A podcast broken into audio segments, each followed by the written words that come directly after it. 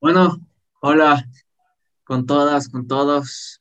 Hoy estamos en un nuevo episodio de Ideas y este es uno especial porque tenemos un invitado, un invitado por primera vez. Eh, antes que nada, ¿cómo te gusta que te digan? Per, Fercho, Fernando, ¿cómo, cómo te decimos hoy? Eh, bueno, muy buenas noches, em, chicos, chicas, las personas que nos están escuchando. Eh, em, preferible, o sea, no tengo ningún, eh, ninguna preferencia, la verdad pueden llamarme como quiera, Fernando, Fercho o Fer. Así que... Quedémonos, quedémonos con Fercho, que es más amigable ahora. Y pues nada, hoy vamos a hablar de un tema muy interesante. Em, Fercho justo nos mandó aquí un, un artículo, un ensayo que él había escrito y vamos a hablar sobre eso, que tiene que ver mucho con, con la automatización, con el trabajo, con el desempleo. Entonces va a ser un tema interesante. También queríamos decirles que hoy empieza ya la segunda temporada de Ideas, ¿no es cierto, Pancho? Entonces eh, ya nos van a poder encontrar en Instagram, en TikTok.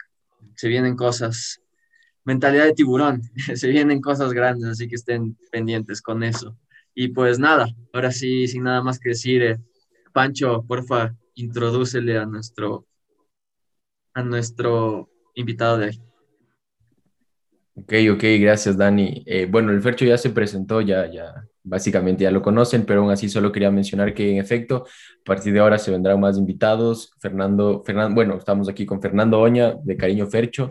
Él es estudiante de Relaciones Internacionales en la Universidad Internacional del Ecuador, pero sobre todo, digamos, es en lo que se basa el Fercho es escritor. Es, tiene varios ensayos, tiene varios artículos y también está escribiendo un libro, que ya nos comentarás de eso posteriormente, Fercho, también para, para ver si podemos conversar de eso un ratito al final.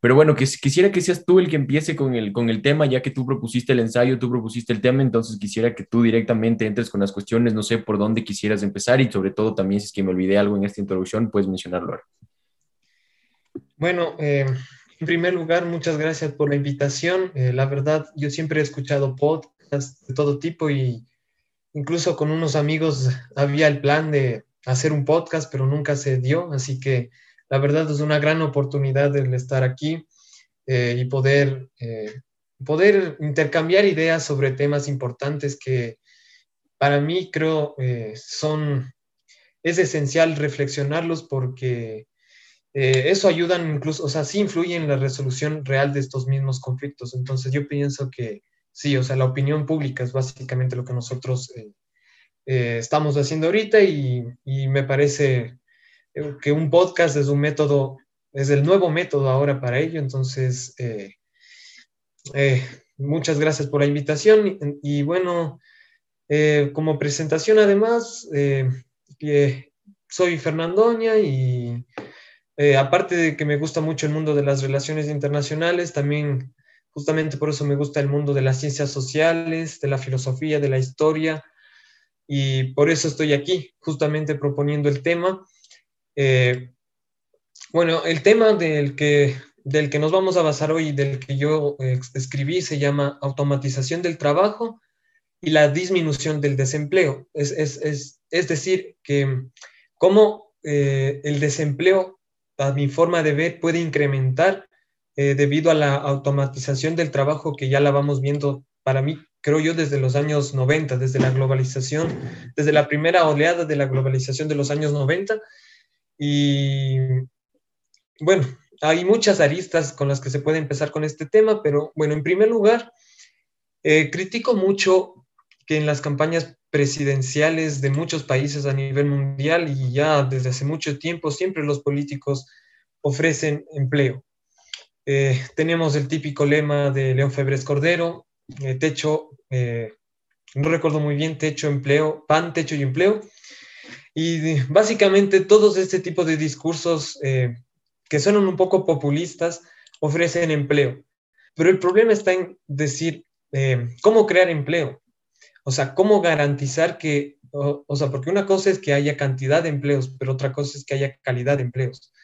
Y creo que ese es el principal problema. A veces pueden ofrecer empleo, pero el problema es que no llega rápido. O sea, incluso con, al abrirse a, a, la inversión extranjera no llega rápido y pues hay empresas que hasta instalarse demoran años y pues la gente ya necesita el trabajo, ya necesita el sustento eh, inmediato y creo que esa es por una de las razones por las que triunfó también el populismo de Arauz, por ejemplo, trasladándolo a nuestro ámbito nacional en las campañas electorales, en donde él, pues básicamente ofreció los mil dólares, una respuesta inmediata a, esto del desempleo, y pues la gente obviamente ante la necesidad eh, lo supo acoger, a pesar de las críticas. Bueno, y mm, entonces como pregunta inicial también para que ustedes participen, les puedo decir, eh, ¿Creen que realmente el, trabajo, el empleo tradicional, los oficios todos estos puestos de trabajo que son muy mecánicos, son muy fáciles de hacer y que incluso son, son inventados, por así decirlo, para llenar ese vacío de empleo que hay? ¿Creen que estos desaparecerán eh, paulatinamente con el avance de la tecnología y con esto y con lo que están haciendo las empresas de intercambiar eh, empleados por máquinas, porque incluso se les resulta hasta más barato. Eh, ¿Creen eso? Así que les pregunto. Ah, bueno, fue una introducción al tema muy, muy interesante la que nos diste. Em, hablaste de muchos puntos. Eh, me gustó la parte en la que hablaste sobre cómo en las campañas políticas se usa mucho lo del empleo para ganar votos. También tenemos el un millón de empleos de Lazo, que también se volvió muy, muy reconocido de alguna forma como, como lema de su, de su, de su campaña, pero, o sea, de lo que tú estás hablando ya es algo de lo que Marx hace años ya, ya, ya dijo, ¿no? Que vamos a llegar al punto en el que la automatización va a tomar el, el control en, en, el, en, el, capitalismo, pero él lo veía más como, como algo bueno de alguna manera, porque como él veía una sociedad eh, post capitalista de alguna manera eh, o una comunista como él ya lo, ya, ya lo teorizaba, la automatización podía servir para, para, para, dejar de lado estos empleos que son muy mecánicos y, y, que la gente se dignifique más por su trabajo, que eso es algo también importante, de lo que hablas también en tu, en tu, en tu escrito, cómo el trabajo te dignifica.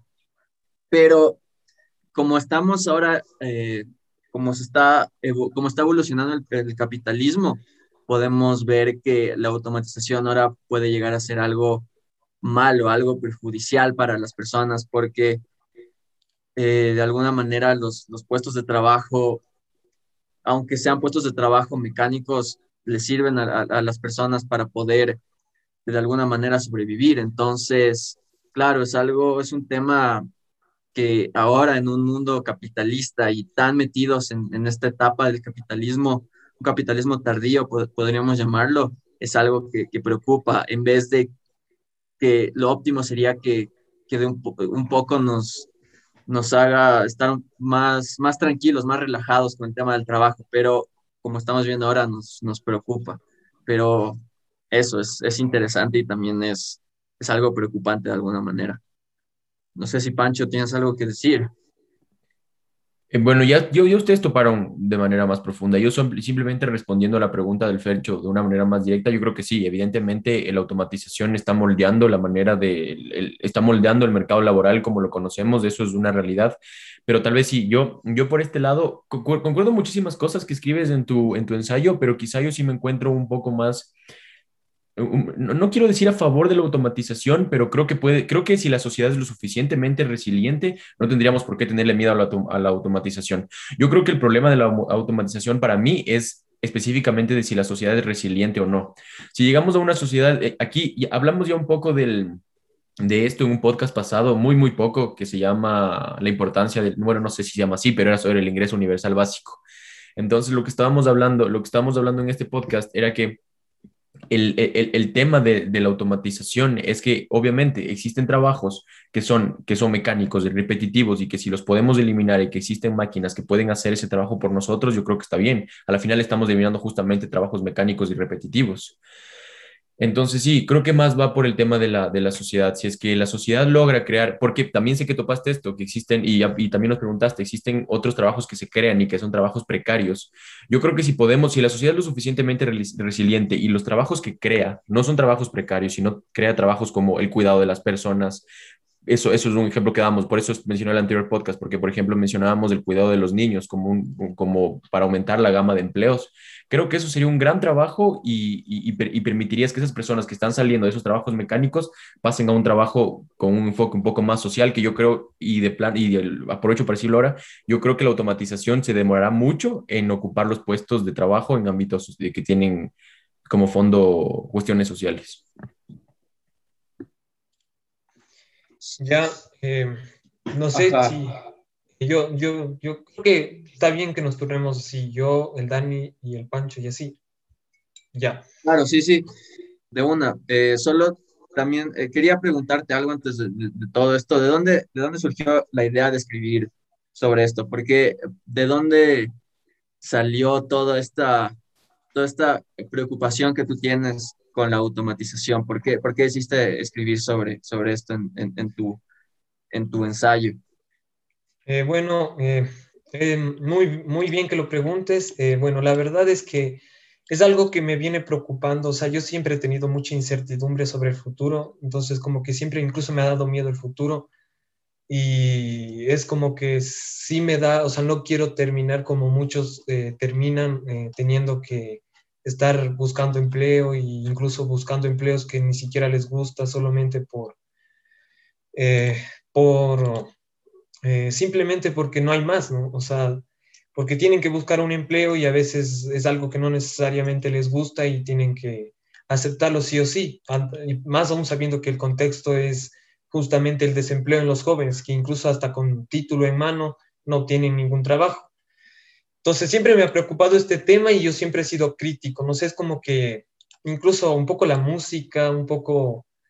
Eh, algunos autores me han influido mucho en esto y es como que sí soy un poco escéptico de la manera tradicional de, cómo funciona el trabajo, de cómo funciona la búsqueda de trabajo. Entonces, incluso yo desde hace mucho tiempo trato de no, o sea, trato de escaparme de ese sistema, por así decirlo. O sea, sabemos que es muy difícil salirse del sistema, porque la única manera es literalmente yéndote a, vivir a las montañas de Alaska y, prácticamente solo cazar, cazar animales sin luz, sin internet, sin nada.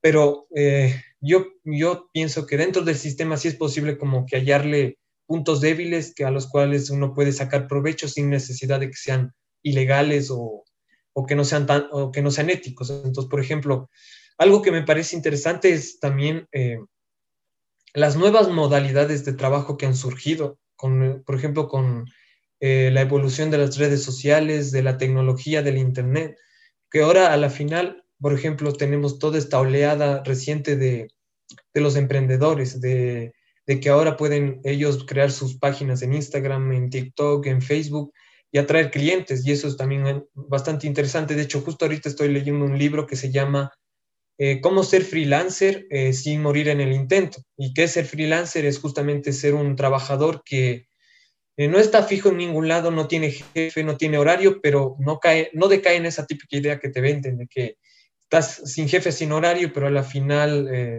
sí terminas dependiendo de alguien directamente. En cambio, en esta nueva modalidad, pues tú eres el que organizas tu tiempo, hay, semanas enteras que puedes estar sin trabajo, otras puedes estar a full, y, es, y la verdad tú mismo eres el dueño de tu tiempo, de tu trabajo, tú tienes que atraer los clientes, tú venderles el producto mm, personalmente, entonces creo que eso es lo que principalmente también me ha motivado. Y, y también por lo que tuve la eh, teoría sociológica eh, con el profe Daniel, él también nos hizo leer bastante sobre Marx, eh, sobre los grandes, eh, los, como yo digo, eh, la triple entente de los sociólogos, Marx, Weber y el otro que se me fue el nombre, pero que son fundamentales y también de ahí surgen, creo que también justo en esa época que estuve estudiando con el profe, escribí este ensayo y por eso es que también hay algunas ideas de Marx, así. Entonces, por ejemplo, justo lo que mencionabas, eh, de Marx. A mí también me parece interesante ver cómo Marx dice que el trabajo por sí, eh, como yo lo digo en el ensayo, sí significa las personas, pero el problema es que eh, cuando está dentro de esta lógica capitalista, pierde su esencia, o sea, pierde su creatividad, su, su gusto. O sea, la gente trabaja no porque quiere, sino porque tiene. Y ahí es el problema. ¿sí? Entonces ahí tenemos personas que llegan lunes y dicen odio el lunes y no debería ser así. Entonces, eh, sí.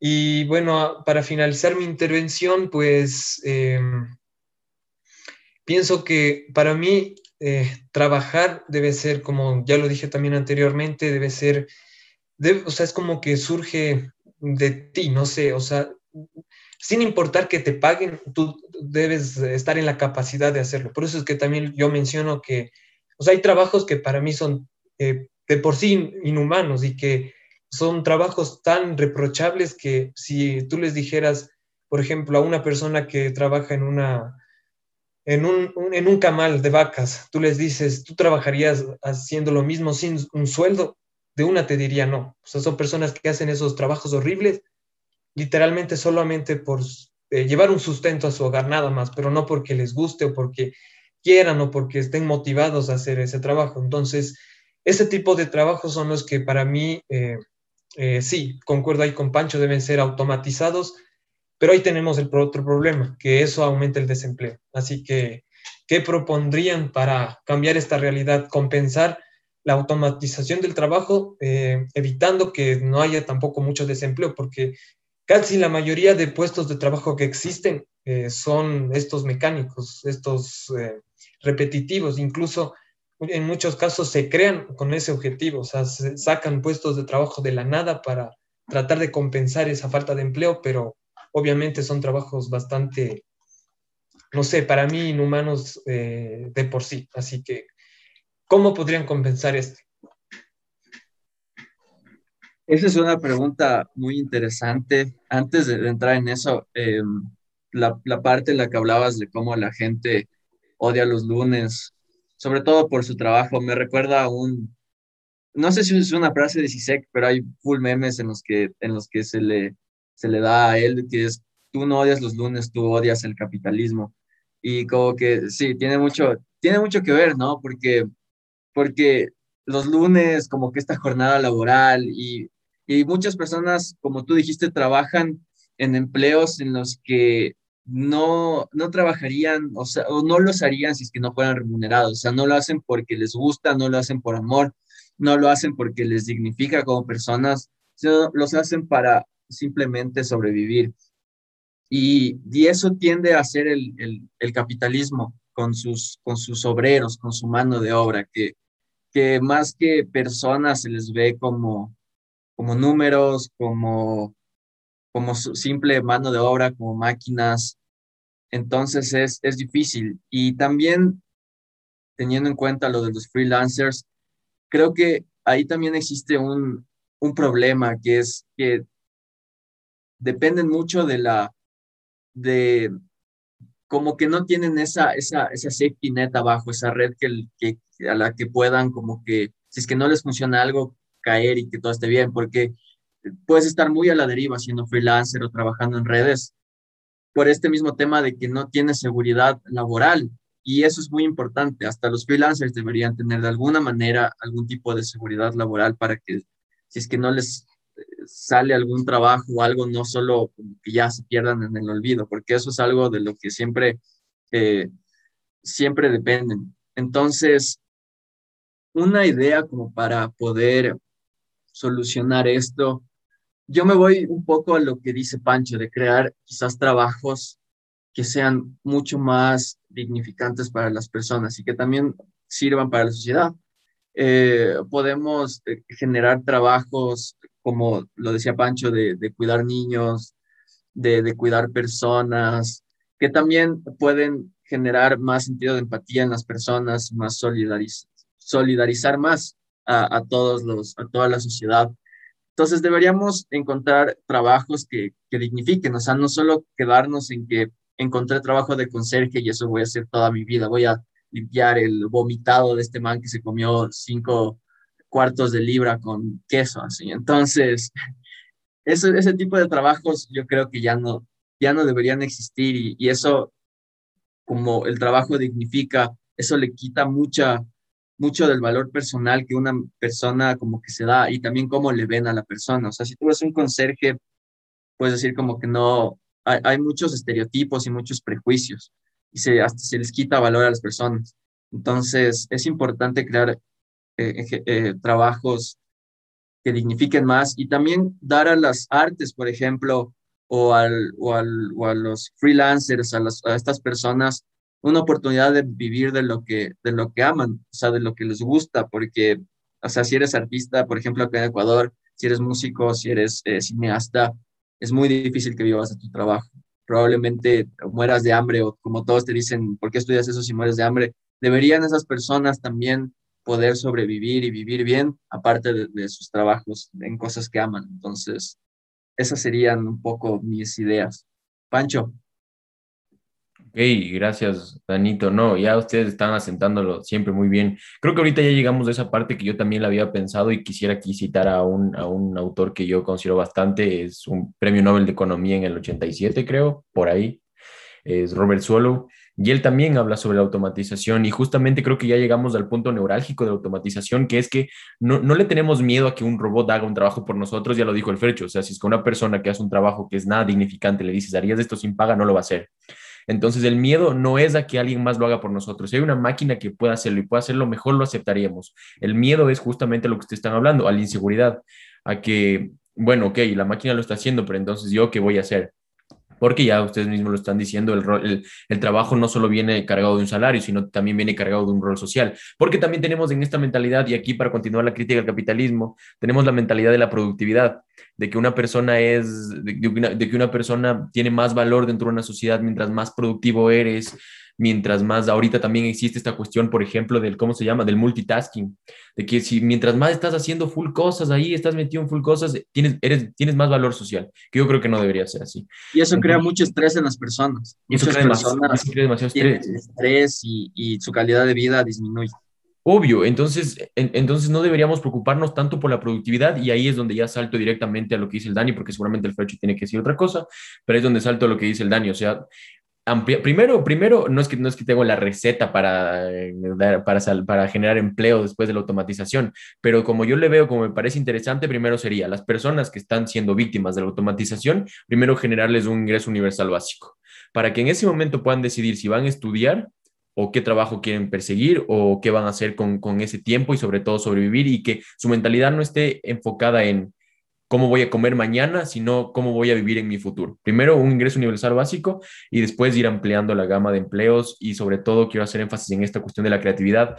Yo sé que, yo sé que vivir ahora de las redes sociales, por ejemplo, es parte del capitalismo, es base del capitalismo, pero yo creo que también hay mucha creatividad dentro de esto. Por, a, mí, a mí me encantaría vivir de esto, sé que, sé que puede ser imposible porque, porque vive en un país en vías de desarrollo, pero me encantaría vivir del podcast y creo que se debería eh, también apoyar a las personas que están siendo creativos y que están dando un rol social a través de estas plataformas digitales también. Entonces, no sé, aquí hay otras ideas. Frecho, seguro tienes algo más que decir. Ya, eh, sí. Eh, muy interesante, por ejemplo, eh, eh, me hubiera encantado estar en el podcast del, el, ¿cómo es? del salario universal básico.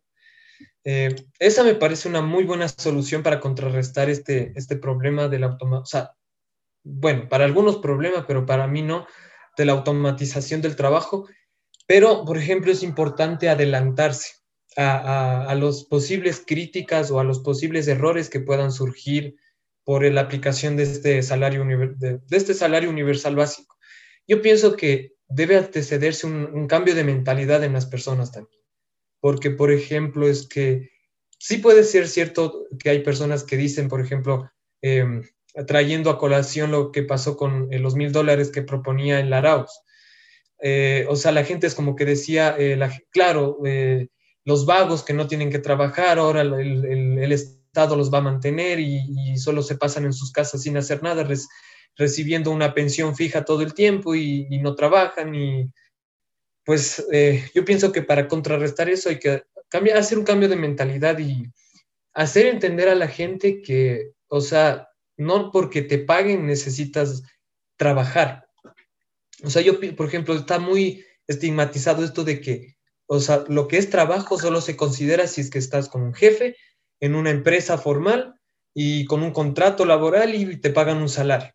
Eso solo es trabajo y todo lo que queda por fuera de eso no se considera trabajo, incluso te dicen que eres mantenido, que eres soñador, que eres vago, que vives a costa de los impuestos, de quienes sí trabajan verdaderamente, pero no, yo personalmente no pienso que sea así y obviamente lo que sí es verdad es que esto depende mucho de las oportunidades a las que tenemos acceso. O sea, hay personas que eh, literalmente pueden darse el lujo de trabajar, o sea, pueden darse el lujo de tener actividades eh, con las que, que puedan hacerlas a diario, que puedan crear un hábito, un hobby, pero otras personas que literalmente ni siquiera tienen la oportunidad de, ir a una universidad porque, eh, aunque este es otro tema interesante, porque el sistema educativo no está planeado para que todos vayan a la universidad, pero eh, sí, entonces hay personas que ya desde los 16, 17 años ya les toca trabajar y se meten en esa vida de trabajo y pues viven una vida estancada en donde no escalan mucho y solo sobreviven. Entonces, eh, pienso que hay que contrarrestar. ¿Y cómo sería esto? Por ejemplo, yo diría, eh, eh, tratando de, como decía rato, o sea, hacer entender a la gente que no porque estén recibiendo un salario ya están trabajando. O sea, por ejemplo, para mí, tener proyectos personales tuyos que, en los que algo te guste y que no necesariamente te estén pagando para eso, yo también lo considero trabajo. O sea, por ejemplo, como lo que ya vamos a hablar un poco más luego de que yo estoy escribiendo un libro, por ejemplo. O sea, nadie me está pagando para escribir ese libro, no tengo eh, publicidad, nadie me promociona, no tengo ninguna marca, ninguna editorial que me avale, pero sin embargo yo lo hago porque pienso que, porque es algo que me gusta. E incluso ni siquiera me importa mucho si no tengo muchos lectores o si no llego a tener mucha acogida, sino simplemente es como que me siento orgulloso de que eh, personalmente yo haya escrito un libro. Entonces, eh, sí, ¿y cómo se contrarresta esto? Por ejemplo, hacer entender igual a la gente que el entretenimiento tiene un límite, o sea, de que sí está bien que juegues videojuegos, sí está bien que te distraigas un rato, pero, eh, o sea, también debe haber algo que llene tu vida más allá de simplemente entretenerte todo el tiempo. Entonces, buscar algo que hacer, algo que ah, te ayude a ti, algo que ayude a tu comunidad, y que no necesariamente te estén pagando o tengas jefe para eso, sino simplemente tú empezar y hacerlo. Y, y, así se justificaría el, salario básico universal. Entonces tú dices, pues tengo una, tengo todo asegurado, tengo la comida, la vivienda asegurada, distribuyo bien mi dinero, que es algo también importante eh, hacer entender a la gente más, aún con lo que pasó con el caso de Don Nasa, eh, educación financiera, y así eh, la gente eh, que, o sea, tenga asegurado todo esto, pero así que el tiempo, o sea, esto da más tiempo libre, pero que ese tiempo libre lo ocupen bien, haciendo actividades beneficiosas para la comunidad. Eh, y eso hace, yo creo que, cambiar a la sociedad progresivamente. Entonces, eso, pero obviamente esto es complicado, porque incluso hasta la religión eh, lo avala, por eso es que dicen, eh, se debe ganar el, el, pan con el sudor de la frente, ¿no? Esa es la típica frase que te la dicen, pero yo pienso que no es necesariamente así y, y eso es lo que yo propongo para solucionar esto de la, o sea, de la automatización del trabajo, que a la vez es otra solución de otro problema que sería eh, esto del trabajo inhumano, de que existen estos trabajos eh, que la verdad no, que para mí no dignifican a las personas, que son muy eh, mecánicos, repetitivos y que la gente los coge no por deseo, sino por necesidad, ya que si no habría un sueldo para ello, pues simplemente nadie, nadie iría a, nadie se postularía para ser recolector de basura o para ser trabajador en un camal. Entonces, eh, eso propondría, así que no sé qué más podrían opinar al respecto.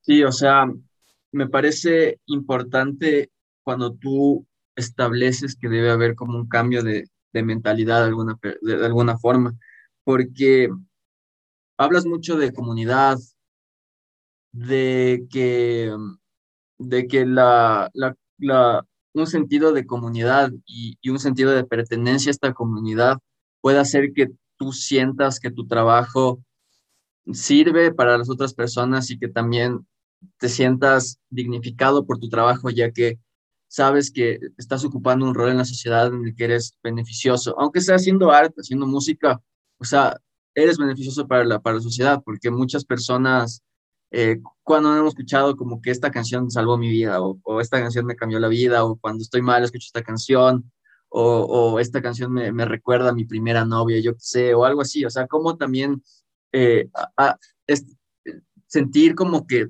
sentirte parte de una comunidad y como que un poco entrar en toda esta lógica, también puede hacer que el trabajo te dignifique y sea mucho más beneficioso.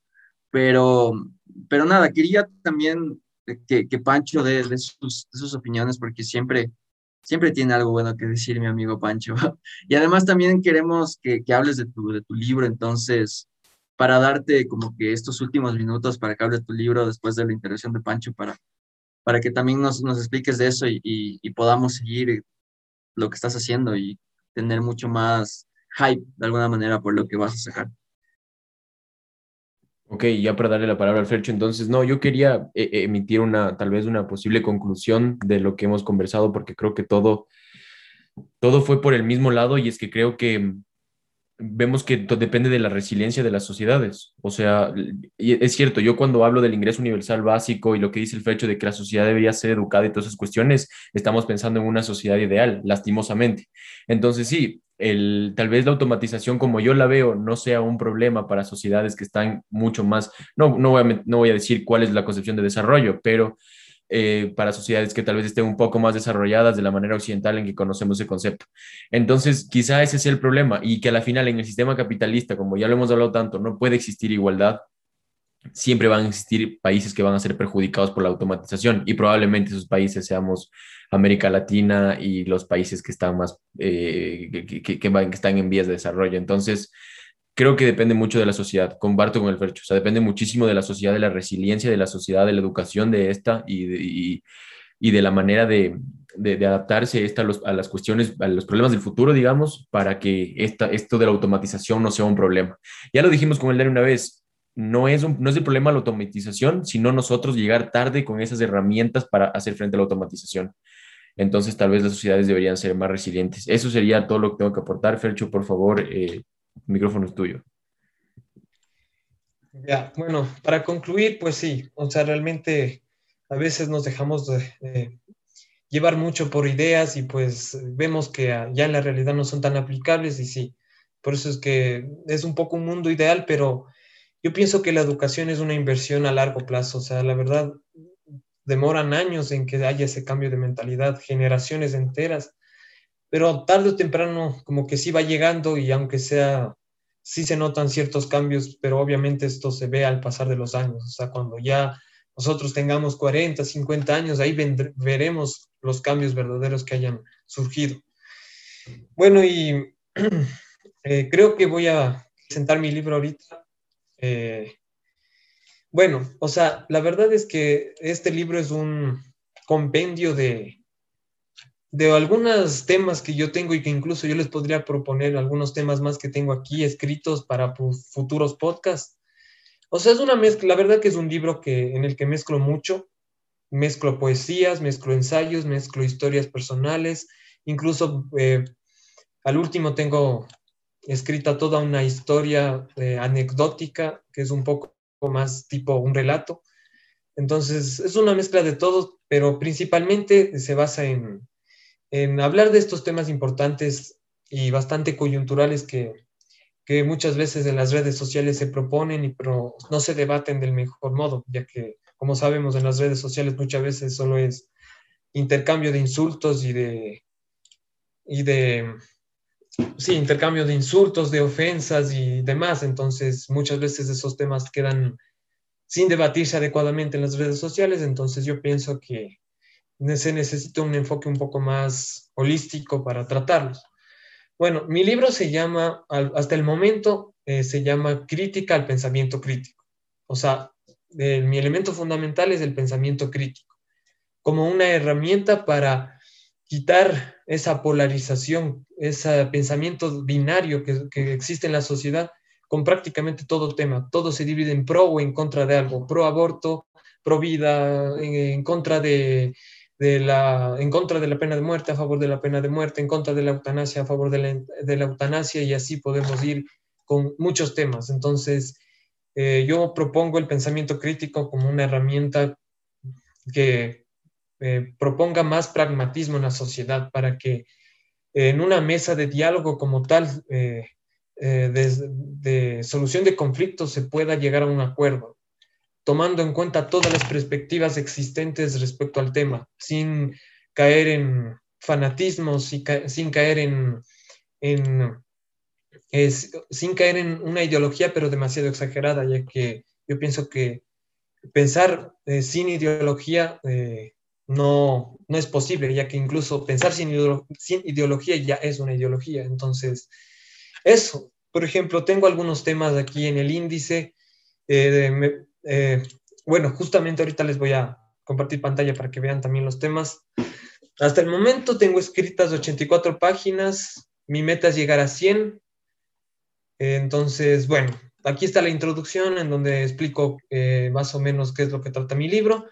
Aquí tengo el primer tema. un, un tema que me viene preocupando desde hace mucho tiempo es el hábito de la lectura cómo las personas han perdido su, este hábito y cómo lo han, cómo es, o sea, por ejemplo, yo me he puesto a analizar cómo antes en un bus la gente en vez de estar en sus celulares, mucho antes de que existan eh, los celulares inteligentes, la gente prefería leer un libro o, por, o en últimas instancias, aunque sea, conversaba con la vecina de algún tema, aunque sea de un chisme, pero ahora vemos que no, es una sociedad más individualizada en donde todo el mundo está con sus audífonos, eh, con su celular y ya nadie lee, nadie habla, nadie se comunica y esto es independientemente de la pandemia, esto ya lo veníamos viendo desde hace mucho tiempo.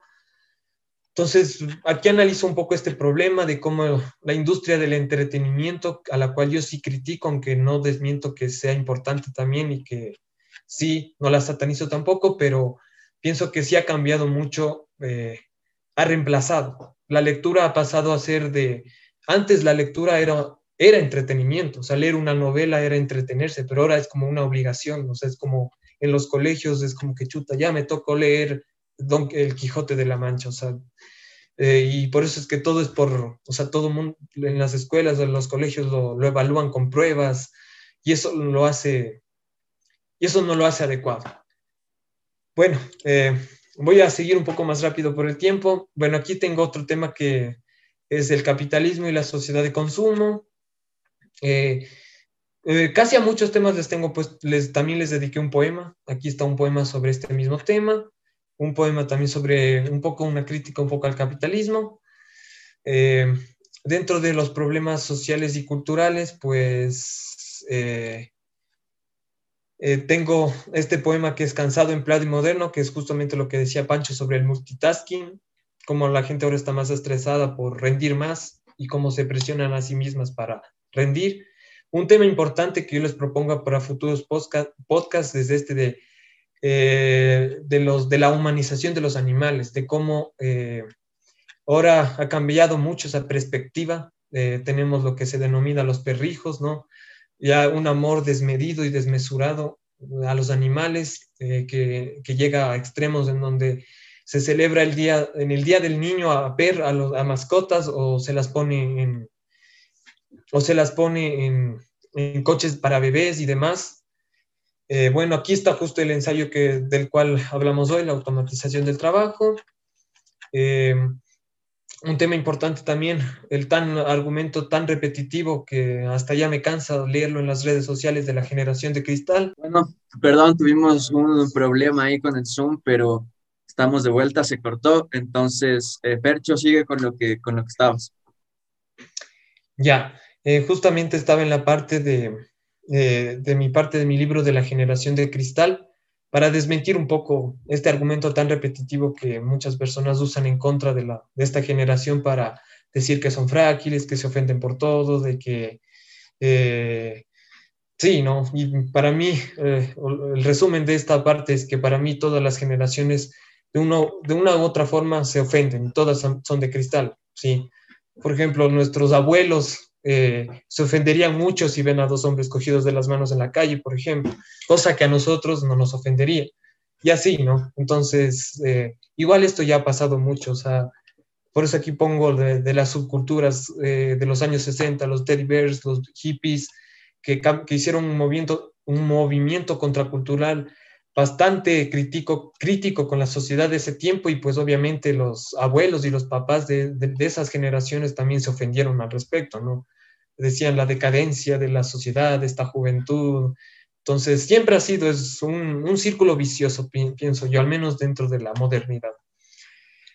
Ya, eh, otro tema que también he tratado es la sociedad del cansancio y la decadencia de Occidente en donde básicamente pongo reflexiones sobre, sobre el libro que estoy leyendo, eh, Decadencia, em, Vida y Muerte de Occidente y de, de, y de la sociedad del cansancio de este famoso eh, filósofo surcoreano Bayun Chul Han, que justamente es lo que también decía Pancho hace un momento sobre el multitasking, sobre cómo ahora eh, ya no estamos en la sociedad disciplinaria de, que, nos, que nos mencionaba Foucault, en donde hay un jefe que que es el que tiene el poder para exigir a sus empleados el trabajo y los presiona y los amenaza con el sueldo, de que te subo, te bajo el sueldo si trabajas más.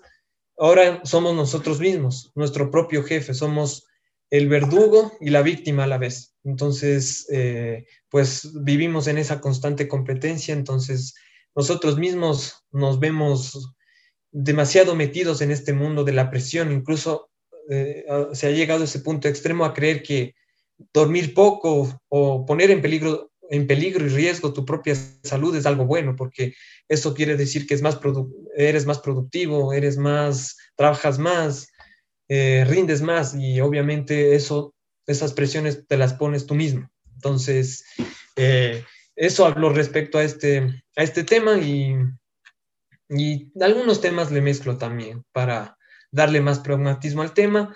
Otro tema bastante interesante sobre la viveza criolla, un tema bastante que nos, eh, que nos acontece bastante, bastante tanto a nosotros como país Ecuador como a toda Latinoamérica, ¿no? Esta cultura bastante arraigada en nuestra sociedad que en donde se han normalizado tantas eh, prácticas, tantos, eh, tantos incluso no solamente hablando de la, del Estado, de la corrupción, sino de prácticas cotidianas, como por ejemplo en una fila en el banco o en una fila en un concierto, que alguien te diga, déjeme, eh, eh, le cuido el puesto, o solo es un ratito, esas típicas frases que te dicen, pero que obviamente representan un poco esa viveza criolla de que te saltas la fila o de que vas por aquí, por allá. ¿No? Entonces, eh, yo aquí también eh, escribo un poco viendo desde mi realidad, de cuando un poco antes de la pandemia, todo lo que yo veía en los buses, en la calle, lo que la gente hacía, los pongo aquí, ¿no? O por ejemplo, en los colegios, eh, ¿quién, no, ¿quién alguna vez no, no fue eh, a, algún amigo y le dijo, dame haciendo el deber, yo te pago, por ejemplo, ¿no? Entonces esa es otra, otra práctica de esta cultura de la viveza criolla o de, o de querer un poco salirse de, de la norma, ¿no? Pero de una manera incorrecta, obviamente. Eh, bueno, aquí también tengo otro tema sobre feminismo. Eh, le, dediqué un poco el poema. Eh, también, así como muchos grupos, hay tantos matices dentro del feminismo, hay extremismos, hay fanatismos, hay, hay un, un, feminismo más moderado, que sí lucha verdaderamente por los derechos de las mujeres, otros que llegan a un nivel más fanático, como como decae cualquier ideología y pues ahí ya es un poco más crítico al respecto yo. Eh, otro tema también tengo el sistema educativo. Esto me impactó bastante, especialmente cuando culminaba el colegio, cuando atravesaba el famoso y ya extinto examen ser bachiller, eh, todas las injusticias que pasé al respecto, incluso llegué a escribir un artículo de opinión en, un diario reconocido del país al respecto, entonces eh, sí me indignó bastante este tema. Y ahí, así, asimismo, en esa época mismo, escribí sobre eh, la universidad, eh, la difícil decisión de tomar el rumbo en tu vida, la carrera universitaria, las presiones que existen en la sociedad al respecto.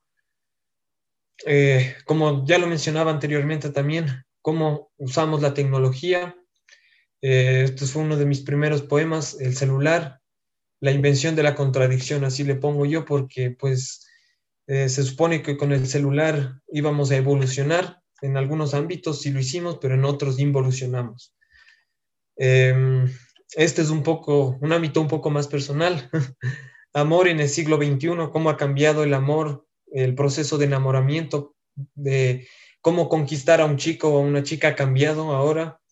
Ya no es tan explícito como antes que a, base de puros piropos o de puras frases que ahora se consideran eh, un poco machistas o fueras de lugar. Antes se conquistaba hacia a las chicas, ¿no?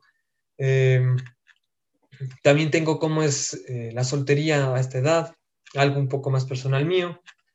Em, música, bueno, aquí eh, dediqué un poema a una de mis bandas favoritas que es Escape y de la cual también eh, me, me, me, ha influenciado bastante al hablar sobre estos temas, ya que incluso muchas veces eh, referencio canciones que hablan sobre ciertos temas, entonces también me ayuda bastante. Este es un poema que le dediqué a mi hermano que se tuvo que ir a Canadá. bueno, este es un, esta es una historia personal mía que, que yo hago la pregunta y porque yo me siento así, o sea, cómo vivir en las clases altas em, y adineradas siendo de clase media. Por ejemplo, a mí eh, me preguntan de qué clase social y económica me considero y la verdad para mí es una pregunta muy difícil de responder porque eh, soy hijo de un ganadero, agricultor y de una ama de casa, pero a la vez vivo en un departamento de un cuarto de millón de dólares en Cumbayá. Entonces es un poco difícil y aquí explico la razón de por qué estoy en esa situación y de todo lo que he tenido que ver. Eh, me ha tocado a veces ir en bus a diario eh, y otras veces ha habido, me, he trasladado con chofer personal eh, en un auto de lujo, o sea, he vivido como que en diferentes clases sociales a la vez y bueno, esto se da principalmente porque tengo un tío que es un empresario que tuvo bastante éxito en su empresa y nos ha ayudado bastante a mi mamá y a mi familia en eso. Y bueno, eso explico un poco aquí, eh, cómo me siento al respecto, eh, que, cómo ha sido vivir esa, esa especie de como de doble vida, ¿no? Ver las dos realidades, ver cómo en tu propio hogar a veces faltaba la comida, los recursos, pero a veces vivía con mi tío y veía cómo se desperdiciaba la comida, eh, compraban de más y solo lo botaban a la basura. Entonces, todo eso me ha, me ha impactado un poco. Entonces, todo eso lo explico aquí. Eh, eh, eso, bueno, esto es una historia familiar mía, un poco el origen de dónde vengo. Tengo una bisabuela que es de Suiza y explico un poco cómo llegó aquí, eh, en, plena Primera Guerra Mundial y cómo se enamoró de mi tío bisabuelo que tuvo que irse a Italia por acompañar a un, a un amigo a operarse. Y en ese tiempo, obviamente, emprender ese viaje era casi como irse a la luna ahora, o sea, era algo demasiado grande, irse en barco por meses eh, a, Europa y, y, demás. Entonces, es una historia anecdótica de mi familia que me parece interesante preservarla, ya que está basado en los relatos que hacía mi abuelo y que obviamente no quería que se pierdan después de su muerte. Entonces, por eso es que lo plasmé en escrito. Este es uno de los poemas de mi bisabuelo, que también lo pongo aquí. Eh, eso es una experiencia colegial, un poco cuento mi vida, de cómo pasé en el colegio, eh, de cómo al inicio era muy solitario, eh, no tenía amigos, después eh, caí un poco en la típica edad, del burro, me, mm, mm, fui un poco rebelde, eh, grité a los profesores y demás. Mm, interesante para que lo lean también, tal vez muchos se sentirán identificados. Y bueno, finalmente, eh, esta es una anécdota que decidí plasmarla en todo un relato de 12 capítulos de cómo es un viaje colegial eh, de un grupo de estudiantes, obviamente esto está basado en la realidad, de cuando yo con eh, mi generación en el colegio nos fuimos unos mesecitos antes de la pandemia a Mompiche eh, a, a, este típico destino que muchos colegios han usado para irse a de, de viaje de fin de colegio, para pues para eh, terminar esta etapa y, divertirse al máximo. Entonces, yo aquí cuento aquí, eh, a pesar de que es, más anécdotas, eh, es más típico las borracheras y demás, una típica paseo de colegio con amigos, pero también critico algunas cosas. también siempre yo soy muy crítico a veces, ¿no? con respecto, entonces por ahí también le meto algunos comentarios por ejemplo, la típica división que se da en los colegios de las generaciones, de que tú eres la generación tal y yo la cual, y se pelean y se, y se dan de quiños por, solamente por ser de generaciones diferentes. Y bueno, es, hasta ahí es mi libro. Y bueno, también tengo dos, dos artículos más que están en proceso. Eh, uno es con, uno, eh, uno es que también los voy a incluir en el libro. Uno se refiere a eh, solo déjenme buscar el libro, eh, el ensayo que estoy haciendo y que ya estoy a punto de terminarlo, eh, sobre justamente algo que es fundamental en mi libro, que es el camino del fanatismo al pensamiento crítico, es largo, así se llama. O sea, ver cómo yo reconozco que al inicio, con algunos temas, especialmente con el comunismo, me fanaticé por un tiempo me, mm, o sea, me, me, llegué a fanatizar con un poco con respecto a este tema, entonces a veces eh, no podía debatir con las personas porque es como que yo siempre me creía el dueño de la razón, no siempre les decía que el comunismo es lo correcto, que es lo mejor, pero no, eh, yo pienso que eso muchas, muchas personas han pasado, entonces en cualquier tema, sea el feminismo, sea la religión católica, sea una ideología u otra, entonces ver cómo una persona puede pasar de ser esta persona a veces fanática, irracional, a llegar a un pensamiento crítico que aún sigue en progreso. O sea, un pensador crítico creo que nunca se termina de construir, pero creo yo que ya estoy llegando a un, buen nivel.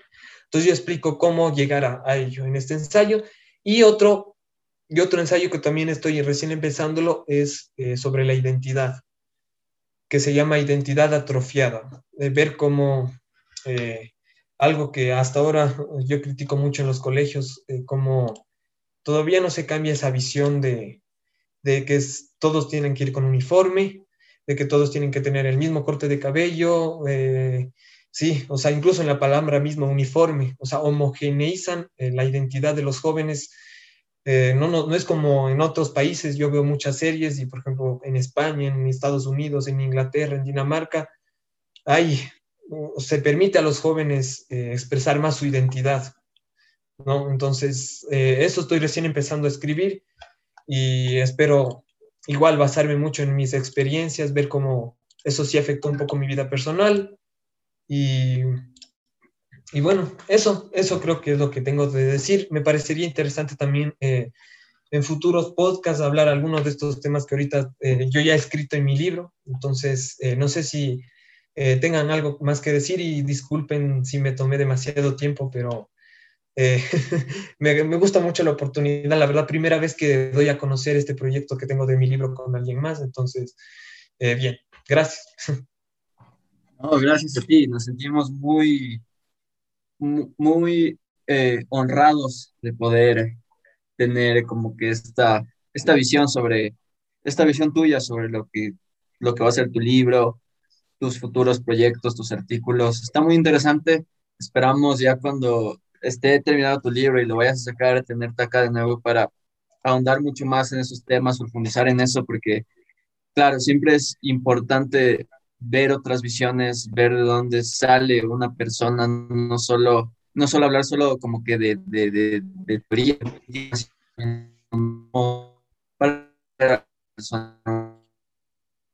pero pero bueno, gracias por, tu tiempo. Ha sido un, podcast eh, muy, muy enriquecedor, creo. Eh, igual, gracias a todas, a todos por escucharnos, por llegar hasta, hasta este momento, eh, por seguirnos cada semana. vamos a tener más invitados en próximos podcasts, así que estén pilas con eso y vamos a seguir dando, como siempre, ideas y dialéctica. Um, Pancho, ¿algo más que añadir antes de irnos? Antes de que digas el popular, la popular despedida que es parte del podcast. Eh, no, nada, solo agradecerte, Percho, agradecerte la verdad porque Eh, de los temas que estabas tratando, yo inclusive estaba anotando varios porque me interesaría también tratarlos en podcast y tratarlos después contigo, así que muy, muy interesante. Gracias por comentarnos, de verdad, felicidad y espero que todo marche, todo marche bien. Gracias por estar acá. Y nada, Dani, eso creo que sería lo único que tengo que decir sobre esto. Bueno, antes de dar la despedida del programa, Fercho, eh, algo más que decir antes de cerrar el podcast de hoy. Eh, bueno, eh, para no alargarme mucho, eh, nuevamente muchas gracias por la oportunidad. La verdad es que durante toda esta gran parte del trabajo que he hecho ha sido aprovechando el tiempo extra que, hemos tenido en la pandemia. O sea, literalmente todos, todo, lo, todo lo que se ha sacrificado yo lo he tratado de traducir en, en esto. O sea, tantas salidas, tantas fiestas, tantas salidas con amigos, reuniones familiares y demás que no se pudieron hacer en la pandemia. Todo ese tiempo yo lo aproveché en hacer todo esto que, he presentado ahora. Gran parte del trabajo que presenté hoy es hecho justamente desde que empezó la pandemia. Entonces, eh, me siento bastante satisfecho, la verdad. Es algo que yo desde hace mucho tiempo quería hacer.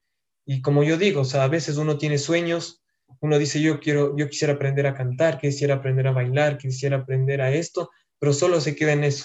Y a veces, si bien puede ser a veces que el dinero o los recursos sean el obstáculo principal, y de hecho ese siempre es el obstáculo, yo no estoy de acuerdo, por ejemplo, en que dicen que de, buena, de buenas intenciones no se vive. Yo no estoy de acuerdo en eso. Yo pienso que más bien dicho, el que tiene buenas intenciones eh, debe ser ayudado y apoyado con lo que sea el dinero debería ser lo de menos en ese sentido. Entonces, eh, sí, o sea, la verdad, más bien dicho, yo eh, invito a las demás personas a que si tienen algo, algo que siempre han querido hacer, algo que siempre han querido explotar, algún talento, alguna habilidad, la verdad, solo háganlo, porque yo no he tenido profesor, no, me he metido a ningún curso, no, no he tenido que pagar nada más que tener internet, tener Word. y eso. Y entonces, la verdad, solo es cuestión de organizarse y empezar a hacer. Y la verdad, yo eso dije, o sea, quiero escribir un libro y si, pues para hacer eso tengo que empezarlo a escribir. Entonces lo empecé a escribir y sigo escribiéndolo y empiezo a llegar a la meta.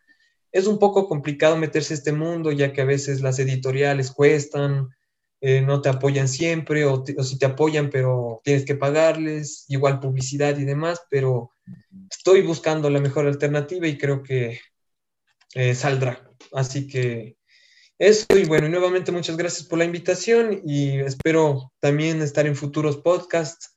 La verdad que los temas que tratan eh, son muy interesantes y, y, muchas gracias.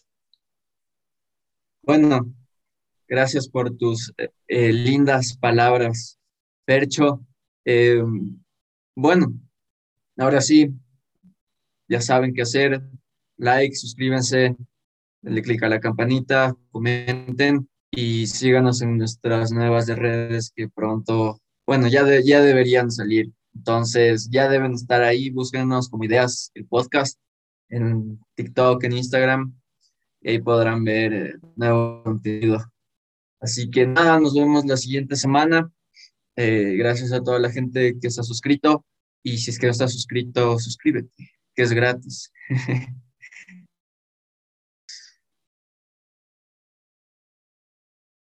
ya, chévere.